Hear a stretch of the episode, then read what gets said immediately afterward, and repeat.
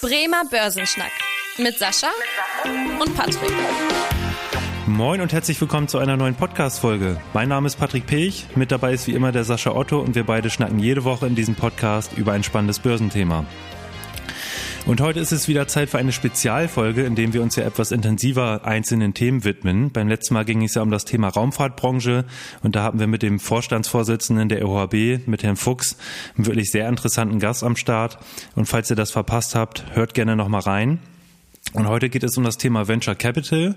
Wir wollen also für euch die Fragen klären, was Venture Capital überhaupt ist, welche Chancen und Risiken es dort gibt und auch äh, so ein bisschen auf den volkswirtschaftlichen Nutzen von Startups und von Venture Capital eingehen. Und äh, bevor wir loslegen und ich euch unseren heutigen Gast auch vorstelle, rufe ich nochmal alle Zuhörerinnen und Zuhörer dazu auf, dem Podcast hier zu folgen. Dann verpasst ihr auch keine weiteren spannenden Folgen mehr und den Podcast natürlich auch an Freunde und Bekannte weiter zu empfehlen, weil so können wir dafür sorgen, dass immer mehr Leute ihr Börsen- und Finanzwissen erweitern können. Unser Thema der Woche. Wie angekündigt geht es ja um das Thema Venture Capital und dazu haben wir wieder einen sehr interessanten Gast eingeladen und zwar den Alexander Lübke, CFO und Co-Founder der Firma Inventure, also einer Plattform, wo Privatkunden in Venture Capital Fonds investieren können. Moin Alex, du bist auch in der Leitung. Ja, hi, danke Patrick für die Einleitung. Vielen Dank, dass ich heute da sein darf. Ja, kurz zu mir, wie du schon gesagt hast, ich bin Alexander, Co-Founder von Inventure. Ähm, wir sind ein junges Startup, dieses Jahr gegründet, kommen ursprünglich aus Oldenburg. Ein paar von den Hörern Hörern werden das wahrscheinlich kennen, das ist ja bei euch in der Nähe.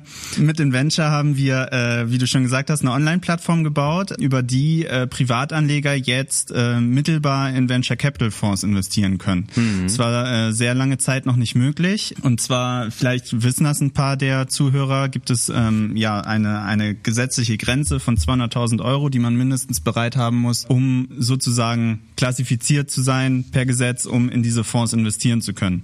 Wie ist das Ganze damals entstanden? Gefunden, also ich und äh, Lennart und Samuel haben uns letztes Jahr gefunden, 2020, direkt schön zur Pandemie.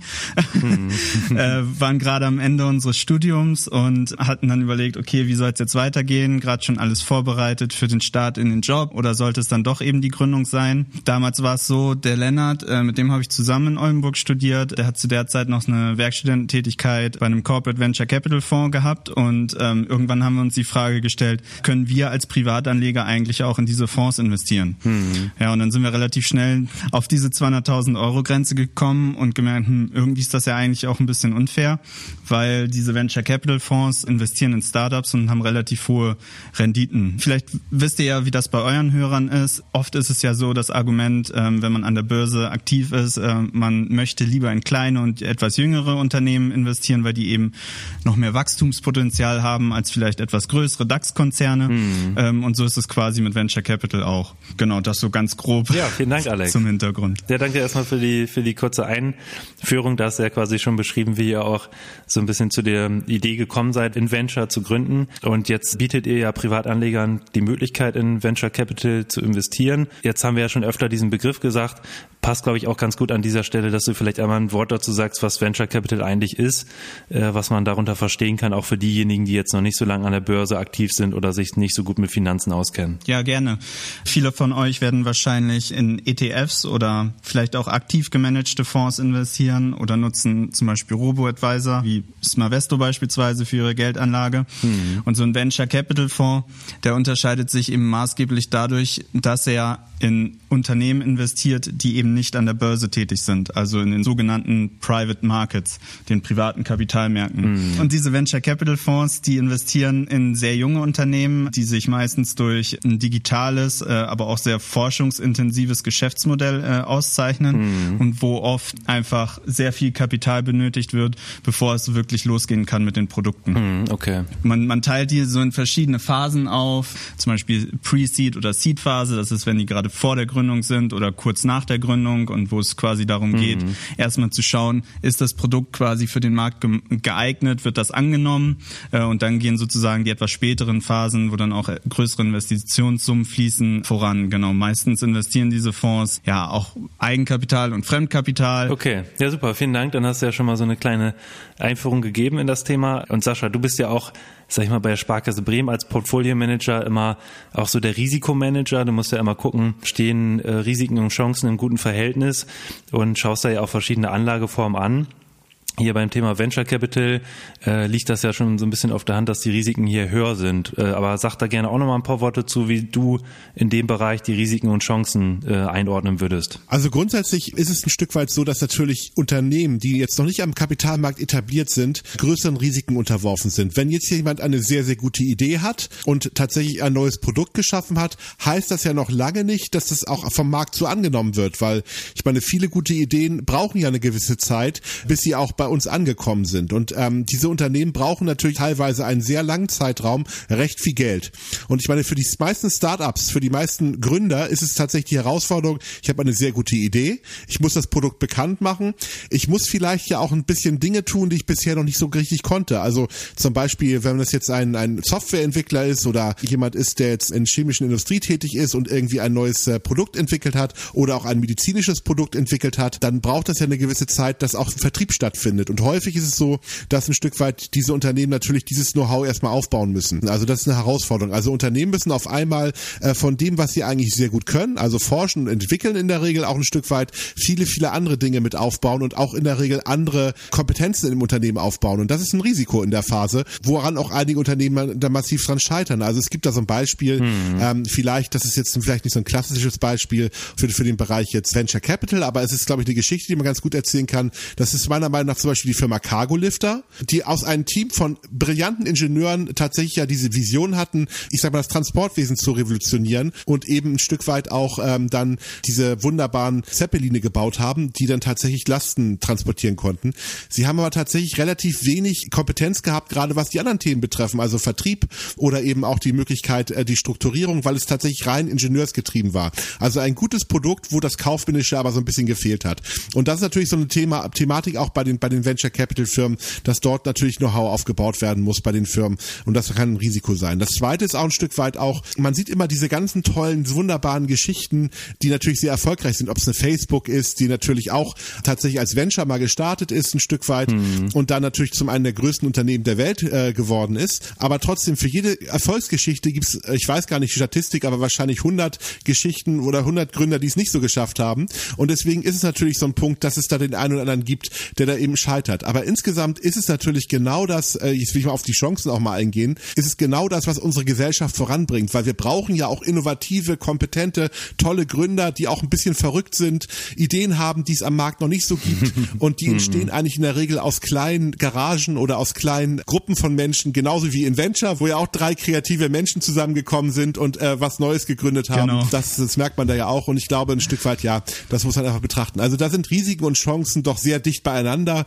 aber ich denke mal tatsächlich als Beimischung für jeden Investor eine gute Möglichkeit. Hm, okay. Ja, super, vielen Dank. Also wie du schon gesagt hast, das ist ja auch immer so am Kapitalmarkt, muss man sagen, dass je höher die Risiken, desto höher auch die Gewinnmöglichkeiten an dieser Stelle. Was mich noch interessieren würde, Alex, du hast jetzt ein bisschen was schon zum Thema Venture Capital und auch eure Gründungsphase erzählt, wo du auch sagtest, dass das sonst erst ab 200.000 Euro möglich ist.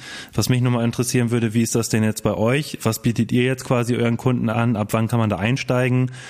Wie funktioniert das Ganze dann auch? Also ihr macht ja irgendwas mit den Geldern, wie sind da die Abläufe?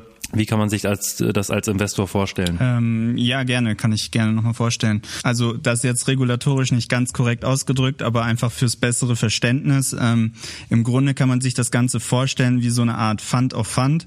Äh, das heißt, äh, wir gründen sozusagen eine Zweckgesellschaft, die digitale Wertpapiere ausgibt in Form von Tokens. Das Ganze machen wir mit der Blockchain. Mhm. Und über diese äh, Ausgabe dieser Wertpapiere sammelt diese Gesellschaft eben das Geld von den Anlegern ein und investiert es im Anschluss in den Venture Capital Fonds. Das heißt, nicht der kleine Privatanleger ist direkter Investor oder Investorin in dem Fonds, sondern die Gesellschaft an sich. Normalerweise ab 200.000 Euro. Wie ist das jetzt bei euch? Ab wann kann man da loslegen? Bei uns können Anleger ab 1.000 Euro jetzt seit neuestem starten und wir wollen einfach diese Demokratisierung dieser Anlageklasse noch weiter vorantreiben. Äh, bis vor kurzem war es noch ab zweieinhalbtausend Euro möglich. Und ähm, bei uns ist es so, dass immer diese 200.000 Euro erreicht werden müssen äh, als Mindestsumme in dieser Gesellschaft über an, alle Anleger hinweg, sodass die Gesellschaft dann eben diese Anforderungen bei dem Venture Capital Fonds erfüllt äh, und 200.000 Euro investieren kann. Okay, super. Ja, dann äh, haben wir doch so schon mal so ein bisschen was über dich und über InVenture erfahren. Ihr habt ja auch schon äh, die ersten Fonds quasi äh, im Angebot. Vielleicht magst du da auch nochmal so, ja nicht über ein konkretes Produkt, äh, aber so grob erzählen, ja, was für Firmen im Endeffekt dann die Gelder fließen. Also was kann man sich darunter vorstellen? Sind das zum Beispiel deutsche Firmen? Sind das, sind die international aufgestellt? Wo landen die Gelder dann im Endeffekt bei euch? Ähm, ja, das kann ganz unterschiedlich sein. Auch jeder Venture Capital Fonds hat sozusagen eine eigene Anlagestrategie Strategie, nach der er sozusagen das Geld investiert. Das kann regional ähm, beschränkt sein, kann ähm, nach Branche beschränkt sein, kann aber auch komplett frei sein. Die ersten Fonds, die wir so zeigen, werden zum einen Fokus auf Nachhaltigkeit haben. Das heißt, das sind Unternehmen in der Dachregion hauptsächlich, aber auch ein bisschen in Europa, hm. die eben ja besonders nachweislich nachhaltig sind. Das heißt, die in dem Fonds äh, gibt es sozusagen ein extra neben dem Investmentteam ein extra Wissenschaftlerteam, was für jedes Startup in das Geld fließt eine eigene Lebenszyklusanalyse durchführt. Das heißt, äh, die gucken sich das Produkt des Startups an und setzen es in den Kontext eines Referenzproduktes und gucken, ob im Nachhinein mhm. äh, über den kompletten Lebenszyklus, das heißt von Erstellung bis Wegwerfen und noch darüber hinaus sozusagen eine positive Ökobilanz rauskommt. So ein anderes Produkt wird eher einen Fokus auf Blockchain haben, also auf äh, Startups, die einen Blockchain-Fokus haben, Web 3.0, DeFi und sowas. Ähm, und wir werden aber auch Produkte haben, die zum Beispiel in etwas spätere Unternehmen investieren können. Beispielsweise, die schon, ja, in, in der Wachstumsphase angekommen sind. Genau. Und äh, du hast ja auch schon gesagt, ihr nutzt auch die Blockchain. Das würde mich jetzt auch nochmal interessieren. Das Thema ist ja in aller Munde mittlerweile. Viele, äh, auch große Unternehmen nehmen das mittlerweile auf die Agenda in Projekten, dass im Thema Blockchain geforscht wird und versucht wird, da Sachen zu implementieren. Wofür genau nutzt ihr jetzt die Blockchain und äh, wie seid ihr eigentlich darauf gekommen, dass äh, das überhaupt für euch so ein ja, über Nutzen und eine Anwendungsmöglichkeit ist. Ja, wir haben, ähm, also das Produkt zu entwickeln war gar nicht so einfach. Wir haben ja fast ein halbes Jahr, wenn nicht sogar noch länger, nach einer Lösung gesucht, um das überhaupt zu ermöglichen äh, und sind letzten Endes dann ja bei der Blockchain gelandet als mehr oder minder einzige Möglichkeit. Eigentlich wollen wir das Thema gar nicht so in den Vordergrund stellen, weil sich viele damit auch immer noch ein bisschen überfordert fühlen, was ich auch total verstehen kann. Ähm, so, man muss erstmal irgendwie ein Wallet erstellen und Token und was ist das überhaupt? Mhm. Ähm, und für uns dient das Ganze eher als Mittel zum Zweck. Ähm, das heißt, wenn man das mit der alten Welt in Anführungsstrichen vergleichen möchte, dann sind die Tokens zum Beispiel die Wertpapiere oder Aktien, das Wallet ist ein Depot und die Blockchain selber ist dann das Wertpapierregister, aber davon kriegt der Anleger bei uns gar nichts mit. Das organisieren wir sozusagen im Hintergrund alles für ihn, so dass das möglichst convenient ist auf der ganzen Strecke. Genau. Ja, das ist doch auch auf jeden Fall ein interessantes Themengebiet. Und jetzt haben wir ja auch schon ein bisschen was darüber erzählt, wie das aus Sicht des Investors ist, also was für Chancen der Investor hat, was für Risiken der Investor hat. Aber gerade das Thema Venture Capital, also Investition in Startups, hat natürlich auch für die gesamte ähm, Volkswirtschaft, also für so ein Land Deutschland beispielsweise, wenn, wenn es viele Startups gibt, auch eine hohe Auswirkung, positive Auswirkungen. Da würde ich erstmal die Frage an dich stellen, Sascha. Was fällt dir da so ein? Warum lohnt es sich überhaupt, Startups Startups zu fördern und so eine Startup-Kultur in so ein Land zu schaffen. Ich meine, gerade so die jede neue Bundesregierung nimmt das ja auch mal, mal wieder als Thema mit. Gut, da kann man sagen, die letzten Jahre ist da eventuell in Deutschland jetzt nicht ganz so viel passiert, wie es machbar sein könnte. Aber warum ist das so ein wichtiges Thema? Also Argument Nummer eins ist sicherlich Schaffung von Arbeitsplätzen. Wenn man sich mal anschaut, äh, was quasi vor 30, 40 Jahren für Arbeitsplätze jetzt in unserer Gesellschaft gewesen waren, war das Ganze ja sehr industrielastig von den ganzen Prozessen her. Die klassischen Karrieren waren tatsächlich bei den Großkonzernen ausgerichtet. Und wenn man sich heute die Arbeitswelt anguckt, finden ja unglaublich viele Jobs jetzt tatsächlich nicht mehr in industriefremden Bereichen statt, dass der Dienstleistungssektor massiv nach oben gegangen ist. Ob das jetzt das ganze Bereich Softwareentwicklung ist, ob das jetzt die, die gesamten IT-Themen Themen überhaupt sind oder auch ob das jetzt zum Beispiel neue Nachhaltigkeitsthemen sind, da werden ja momentan ganz neue Berufsbilder geschaffen. Mhm. Und diese Berufsbilder werden in der Regel tatsächlich bei den Startups geschaffen. Ich meine, bestes Beispiel ist natürlich das Silicon Valley jetzt äh, in Amerika, wo natürlich so eine eigene Community kurz vor San Francisco entstanden ist, wo tatsächlich dann innovative ähm, ähm, Menschen sich angesiedelt haben, die tatsächlich vorher eigentlich wahrscheinlich in Konzernen das nicht hätten machen können, was sie vorher gemacht haben. Also Arbeitsplätze definitiv, weil unsere Gesellschaft wird sich weiter verändern, unsere Produkte werden sich auf jeden Fall weiter verändern. Also dann natürlich auch nochmal ein ganz wichtiger Punkt dadurch, durch neue Technologien und durch neue Produkte werden auch Werte geschaffen. Also die Volkswirtschaft insgesamt wird wertvoller und äh, das tut uns allen ja auch gut, weil die Unternehmen zahlen ja auch Steuern. Okay, vielleicht die Silicon Valley Unternehmen jetzt nicht so richtig, aber gehen wir mal davon aus, dass die jetzt hier in Deutschland so äh, in der Form gegründet werden würden, äh, die kleinen Steuern, das ist auch nochmal ein positiver Effekt. Dadurch, dass diese Menschen natürlich auch in der Regel bei solchen Unternehmen irgendwann auch ganz gutes Geld verdienen, schafft das ja auch nochmal wieder Kaufkraft, was natürlich der gesamten Wirtschaft gut tut. Also insgesamt ein gutes Thema und nicht umsonst wird das Ganze ja auch über die KfW, über das äh, Bundeswirtschaftsministerium gefördert und natürlich auch über solche Vehikel wie Startup-Finanzierung oder jetzt Venture Capital Fonds, weil man einfach sagen kann, das ist insgesamt für die Welt gut, wenn neue innovative Unternehmen entstehen. Ja, Alex, also fördert ihr quasi mit eurem Produkt auch die gesamte Volkswirtschaft? ähm, äh, fühlt sich doch gut an, oder? ja, ich hoffe, dass wir das irgendwann mal machen können. Also gerade stehen wir noch relativ am Anfang, ähm, aber das ist natürlich auch ein Stück weit unser Ziel, klar. Also ich meine, wenn man sich sowas wie Klarna anguckt, so ein ein paar Hörer werden das vielleicht kennen, ist ein Startup aus äh, Schweden. Wenn die jetzt an die Börse gehen würden, dann gäbe es einfach auf einen Schlag 75 neue Millionäre. Also ähm, hm. von daher, ähm, genau. Ja, hast du noch ähm, Ergänzung so zu Saschas Ausführungen? Also Sascha hat ja angesprochen, Schaffung von Arbeitsplätzen und natürlich auch so dieser indirekte Effekt, dass diejenigen, die in den Branchen arbeiten, natürlich auch gutes Geld verdienen und dadurch wieder neu konsumieren und die Volkswirtschaft zusätzlich ankurbeln. Da fallen ja noch weitere Argumente ein, was, wo man jetzt sagen kann, dass Startups und Venture Capital Investitionen einen volkswirtschaftlichen Nutzen haben. Was ich so schön daran finde, ist, dass man im Prinzip ja auf Einschränkungen verzichten kann durch Innovation. Beispielsweise, weiß nicht, vielleicht haben es ein paar mitbekommen, jetzt war ja, glaube ich, in der Diskussion, ob man Inlandsflüge nicht mehr anbieten darf. So, und das wäre ja eine Einschränkung, die schon sehr gravierend ist. So, jetzt gibt's aber auch die Möglichkeit, äh, dass man zum Beispiel nachhaltige Kraftstoffe herstellen kann, hm. mit denen sozusagen äh, die Flugzeuge dann, ich weiß nicht mal, ob es zu einer positiven CO2-Bilanz führt, aber auf jeden Fall deutlich nachhaltiger unterwegs sind als jetzt aktuell. So, und das würde dazu führen, dass wir eben uns nicht in bestimmten Lebensbereichen nicht einschränken müssen, sondern durch Innovation eben den gleichen oder sogar noch einen besseren Lebensstandard ähm, bekommen können. Hm. Ein anderes schönes Beispiel, als die Pandemie kam und die ersten Lockdowns Lockdowns und viele eventuell auch sogar in äh, Quarantäne mussten, gab es äh, ja auch die Fälle, dass einige Personen gar nicht mehr einkaufen gehen durften. So, jetzt gibt's aber sowas wie Gorillas, da kann man sich online per App einfach in zehn Minuten alles nach Hause bestellen, was man eben braucht. Das heißt, man muss sich nicht mehr einschränken, es wurden Innovationen geschaffen, die Leuten irgendwie einen Benefit gibt und das ist, finde ich, das, was äh, Venture Capital eben so ausmacht. Ja. Okay. Mhm.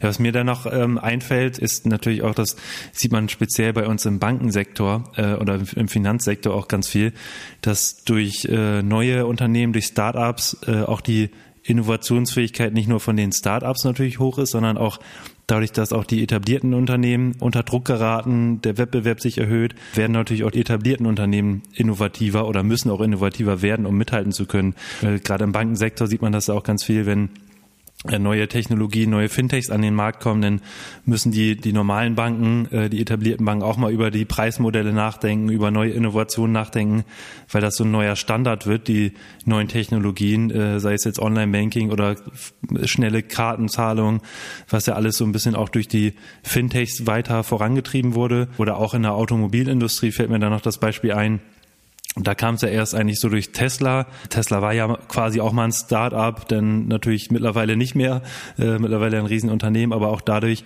kam natürlich auch Druck äh, auf die äh, anderen Autokonzerne wie VW, Daimler, BMW und so weiter, dass da auch alternative Antriebskonzepte entwickelt werden, was natürlich auch nochmal so ein Punkt ist. Sascha, fallen dir noch weitere Punkte ein zu dem Thema ähm, volkswirtschaftlicher Nutzen von äh, Startups? Ja, ich glaube auch tatsächlich, gut, wir habt das ja schon an den Beispielen festgemacht mit Fliegen, aber ich glaube tatsächlich, dass es bestimmte ganz neue Produkte gar nicht geben würde, wenn es keine Startups geben würde. Hm. Also wenn ich mir überlege, früher noch in meiner guten äh, alten Schulzeit, wo man dann tatsächlich zum CD-Laden gegangen ist und sich dann tatsächlich irgendwie nur eine einzige CD kaufen konnte, weil das Budget war irgendwie in der Form nicht so da. Und dann kommt auf einmal so ein Startup wie Spotify und bietet natürlich natürlich der gesamten Welt eigentlich die Möglichkeit, nahezu alle Musik jederzeit verfügbar zu haben. Also ein Geschäftsmodell, was die ganze Branche disruptiv verändert hat. Da muss ich einfach auch nur sagen, sowas wäre, also ich hätte davon geträumt als Jugendlicher. Und dass solche Geschäftsmodelle in der Form jetzt heutzutage möglich sind, äh, sowas kommt eigentlich aus Startups und nicht aus etablierten Unternehmen, weil da würde ich jetzt einfach mal die These aufstellen, die etablierte Musikindustrie hätte sehr gerne weiterhin, sage ich, das Geschäftsmodell gehabt, dass äh, tatsächlich der Markt verteilt wird und äh, solche Dinge nicht so passieren. Und ich glaube, dass so eine Disruption, die da entstanden ist, hat tatsächlich dann auch bei der Branche zu Unruhe gelöst. Da wäre wahrscheinlich eher doch dann äh, das Ganze in der Form nicht entstanden. Und ich habe das Gefühl, dass dadurch natürlich neue Innovationen entstehen, neue Produkte entstehen, die wir uns gar nicht vorstellen können ähm, aktuell, weil ich finde es ganz spannend, wenn man immer so ein bisschen mal Science-Fiction-Romane liest oder wenn man Dinge so liest. Manche Prognosen treffen ja zu, also tatsächlich, und manche Prognosen nicht. Gut, äh, Flugautos haben wir immer noch nicht. Ich glaube, das ist ja irgendwie so ein Thema. Aber sowas wie so ein Internet hatte irgendwie so ein die meisten Science-Fiction-Autoren ja nicht wirklich so auf dem Schirm gehabt. Und das ist momentan eins der ganz großen Innovationen, die uns vorangetrieben haben. Und da glaube ich einfach, dass diese kleinen Startups uns äh, neue Produkte, neue äh, Dienstleistungen bescheren, die wir noch gar nicht irgendwie vorstellen können, weil irgendjemand gerade in diesem Moment eine verrückte Idee unter der Dusche hat, die kein anderer hat und äh, hoffentlich dann auch mal ein Unternehmen gründet, um das Thema voranzutreiben. Hm, hm. Und ähm, was mich da auch nochmal interessieren würde, da kennst du dich wahrscheinlich auch gut aus, Alex, wie jetzt so die deutsche Start-up-Branche im internationalen Vergleich auch ist, weil ihr bietet ja auch quasi an, dass man bei euch äh, Gelder anlegt und investiert das dann in europäische Start-ups. Wie ist das zum Beispiel in den USA im Vergleich? Äh, magst du da nochmal gerne so ein bisschen was, was zu sagen? Ja, klar, da kann ich gerne nochmal was zu sagen. In Deutschland hinken wir äh, den USA relativ stark noch hinterher. Hm. Zum Beispiel 2017 war es noch so, dass in, in den USA zehnmal mehr Gelder gemessen am Bruttoinlandsprodukt in Startups geflossen sind als in Deutschland. Man sieht aber auch im Gegenzug, dass es immer mehr ja, Venture Capital Firmen, auch große renommierte Fonds aus Amerika und eigentlich überall aus der Welt immer mehr nach Europa treibt, weil dieser Markt noch ein bisschen, ich würde nicht sagen, ja, unterrepräsentiert ist, aber die Bewertungen der Startups sind hier nicht so ambitioniert wie zum Beispiel im Silicon Valley. Zum Beispiel einer der renommiertesten Fonds ähm, aus, aus Amerika, Sequoia heißt er, die haben jetzt auch ein Office in Europa eröffnet, um einfach näher den Kontakt zu europäischen Startups zu bekommen, in Investitionen einfach einfacher tätigen zu können. Man hat das jetzt auch gesehen, äh, jetzt kam gerade eine, eine relativ umfangreiche Studie raus, dass die europäischen Startups oder die Investitionen in europäische Startups noch deutlich höhere Renditen abgeworfen haben als zum Beispiel in Amerika. Zum Beispiel in, in, in Europa haben im Durchschnitt die Investitionen eine Rendite abgeworfen von ungefähr 23 Prozent über die letzten zehn Jahre, während das in Amerika gerade mal neun, also was heißt gerade mal, ist auch immer noch sehr viel, 19 Prozent waren. Zum Vergleich der MSCI World in der gleichen Zeit lag ungefähr bei, ich glaube, sechs Prozent. Die Entwicklung ist ganz klar, wir sind hier in Europa und auch in Deutschland noch etwas unterrepräsentiert, sage ich mal so. Aber die Investoren ähm, zieht es auf jeden Fall nach Europa. Hm, okay. Ja, sehr interessant auf jeden Fall. Und das äh, glaube ich, kann man auch, äh, das hatte ich auch in einer weiteren Studie gelesen, dass man hier wirklich noch sagen muss, dass ja es hier auch relativ wenig Beschäftigte im Verhältnis in Startups Unternehmen äh, gibt im Vergleich zu sag ich mal, etablierten Unternehmen. Da sind wir hier so bei einer Quote von ungefähr ein Prozent in Deutschland. Ähm, Beschäftigte in Startups im Vergleich zu anderen Beschäftigten in, in, den USA tendieren wir da eher Richtung acht, neun Prozent. Ein Vielfaches davon. Und äh, ja, das spiegelt sich wahrscheinlich auch darin wieder, ähm, was man jetzt auch sieht, dass gerade die US-Unternehmen im Technologiesektor natürlich weltweit führend sind in ganz vielen Bereichen. Von daher, ja, also ist das Thema, glaube ich, wichtig und zeigt auch, dass, dass man da durchaus mal drüber sprechen kann. Deswegen auch schön, dass wir das heute hier tun. Sascha, an dich habe ich nochmal eine Frage, die mir eingefallen ist. Und zwar haben wir jetzt ja über das Thema gesprochen, Venture Capital, also die Möglichkeit, quasi über einen Fonds in verschiedene Startups zu investieren. Was für Möglichkeiten gibt es denn noch? Zum Beispiel auch über die Börse in ja in Private Equity zu investieren, also in Firmen, die noch gar nicht an der Börse gelistet sind. Also es gibt sicherlich, es gibt einige Firmen, die so ein Geschäftsmodell aufgebaut haben, das natürlich darauf basiert, in solche Firmen zu investieren. Nicht unbedingt in den Bereich Venture Capital, das ist vielleicht ein bisschen, also diese frühe Finanzierungsphase gibt es nicht, aber es gibt Firmen, die tatsächlich schon etablierte Firmen aufkaufen. Zum Beispiel sowas wie eine Aurelius ist zum Beispiel ein Unternehmen, was äh, tatsächlich ähm, Unternehmen kauft, die aus welchen Gründen auch immer gerade günstig bewertet sind und ähm, wollen die weiterentwickeln und wieder dann an irgendjemand weiterverkaufen. So etwas in der Form. Es gibt sogenannte Industrieholdings, zum Beispiel Indus oder BB Biotech, die in den äh, Medizinsektor äh, sich an verschiedenen Firmen beteiligen. Die sind aber tatsächlich vom Venture Capital Bereich schon mal relativ weit äh, weit weg, was das in der Form betrifft. Also diese klassischen Firmen, die jetzt richtig in Venture Capital investieren, ähm, sind eigentlich relativ rar. Die sind dann schon eher in den späten Phasen unterwegs, die Firmen, die das Stück weit machen. Es gibt natürlich eine ganze Menge etablierte Unternehmen, die natürlich auch eine ganze Menge investieren in Venture Capital, in die Fintechs. Auch äh, gerade in der Bankenbranche wird momentan relativ viel Geld investiert in Fintechs, ähm, wobei man kauft natürlich auch immer noch das ganze Oldschool-Modell damit. Und das ist natürlich die Frage, ob man das haben mhm. möchte. Ne? Also deswegen, aber da sind natürlich auch eine, finden natürlich auch eine ganze Menge, ganze Menge Dinge da in der Form äh, so weiter statt.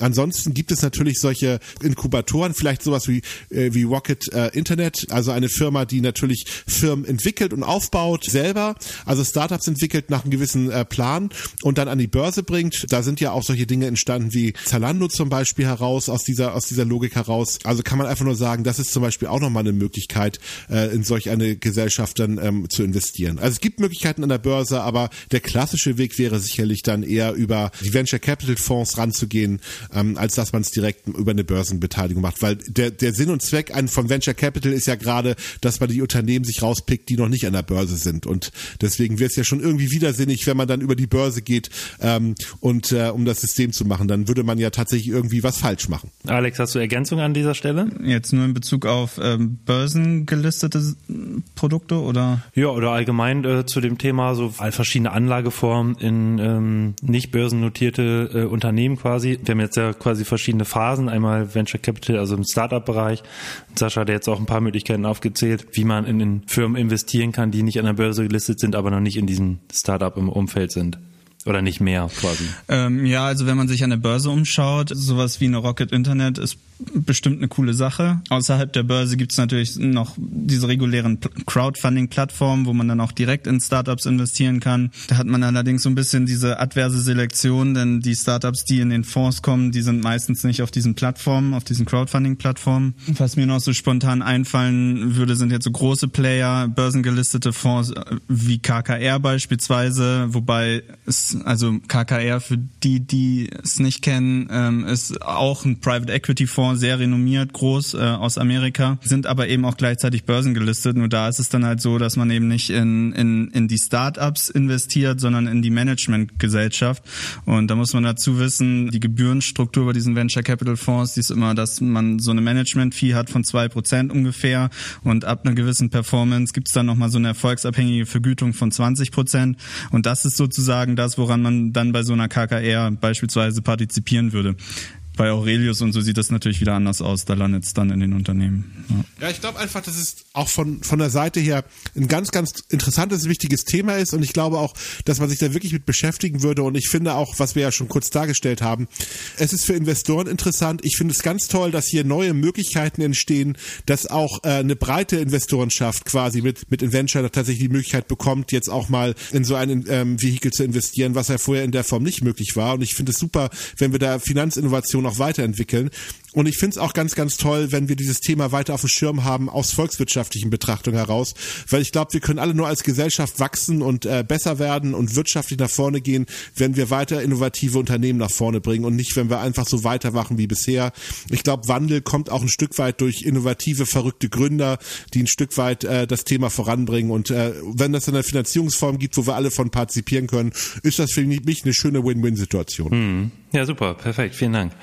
Ähm, was mir gerade noch einfällt, Alex, ihr seid ja auch in, in Berlin, habt ihr ja auch euren Standort, richtig? Ja, genau. Eigentlich wollten wir ursprünglich in Oldenburg gründen. Ähm, wir haben das ja damals mit dem Access-Stipendium gemacht. Ähm, das ist so eine staatliche Förderung für Gründer. Sind dann aber eben aufgrund der Nähe zu den Fonds ähm, nach Berlin gegangen. Genau. Ja, weil ja. das ähm, ist natürlich auch nochmal ein Thema, diese, dieses Thema Standorteffekt, was man ja auch, finde ich, an Berlin ganz doll sieht oder auch in Hamburg oder München dass äh, durch so eine Start-up-Kultur auch ganze Städte ja, aufblühen oder stärker wachsen als auch äh, andere Gebiete. Also das kann man, glaube ich, auch äh, statistisch ganz gut nachvollziehen, dass in den Regionen, wo es eine hohe Start-up-Kultur gibt, dass da auch ein hohes Beschäftigungswachstum zum Beispiel vorliegt. Das sieht man ja zum Beispiel auch in Berlin ganz gut und ja, deswegen wahrscheinlich auch bei euch ein Thema gewesen, dass es da viel Angebot gibt für solche Startups, Beratungsfirmen und so weiter. Oder äh, wie seid ihr jetzt auf Berlin gekommen? Ja, also tatsächlich war es damals äh, echt die Entscheidung, die Nähe zu den Fonds. Aber man merkt das auch, das Angebot in so einer Metropole ist natürlich deutlich größer. Also zum Beispiel Brille 24 ist ja auch in Oldenburg, ne, war ja auch mal ein Startup, ist jetzt einer der größten Arbeitgeber in Oldenburg. Oldenburg und Region. Also ich meine,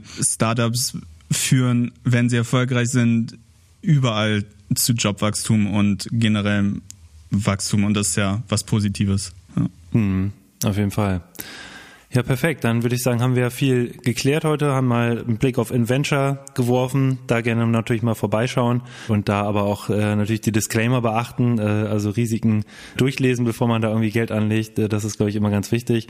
Und ansonsten äh, haben wir natürlich das Thema Venture Capital hier mal ein bisschen erläutert und auch mal ein paar volkswirtschaftliche Nutzen hier aufgezeigt. Ja, dann würde ich sagen, ähm, von mir aus können wir gerne auch zum Ende kommen, es sei denn, Sascha oder Alex, ihr habt noch irgendwelche spannenden Ergänzungen, die ihr jetzt noch äh, gerne an den Mann bringen wollt. Ich bin fröhlich. Ja, ist gut. Wenn du noch was hast, dann, dann hau, hau gerne noch was raus. Also Ein Schwank aus deiner Jugend. Bitte? Ein Schwank aus meiner Jugend. Ja, lieber nicht. okay, ne, dann äh, an dieser Stelle ist, glaube ich, gut, wenn wir abbrechen. nee, sehr schön. Dann würde ich sagen, kommen wir auch zum Ende der heutigen Podcast-Folge. Und wie immer, wenn euch die Folge gefallen hat, freuen wir uns sehr, wenn ihr dem Podcast folgt. Und äh, falls ihr den Podcast zum Beispiel bei Apple Podcasts hört, könnt ihr auch gerne eine Bewertung da lassen. Und ich freue mich natürlich, wenn ihr auch in der nächsten Woche wieder einschaltet. Ansonsten ja, geht's ja so langsam auf die äh, Feiertage zu. Da wünsche ich natürlich auch jedem ein schönes äh, Fest und einen guten Rutsch dann ins neue Jahr. Ich denke mal, wir melden uns nochmal mit einer Folge und ansonsten hört auf jeden Fall im nächsten Jahr wieder rein mit spannenden Themen. Äh, ja, mein Name ist Patrick Pech und dann bis zum nächsten Mal. Tschüss. Ciao. Vielen Dank. Tschüss. Vielen Dank fürs Interesse. Das war der Bremer Börsenschnack, ein Podcast mit Sascha und Patrick. Noch ein kurzer Hinweis und an dieser Stelle liebe Grüße aus der Rechtsabteilung. Die gesprochenen Inhalte bilden die persönliche Meinung der handelnden Person, also in den meisten Fällen von Sascha und mir wieder. Sie stellen also keine Handlungsempfehlung zum Erwerb oder zur Veräußerung der genannten Wertpapiere oder anderer Finanzinstrumente der genannten Emittenten dar. Bei Fragen wende dich gerne an deinen Berater.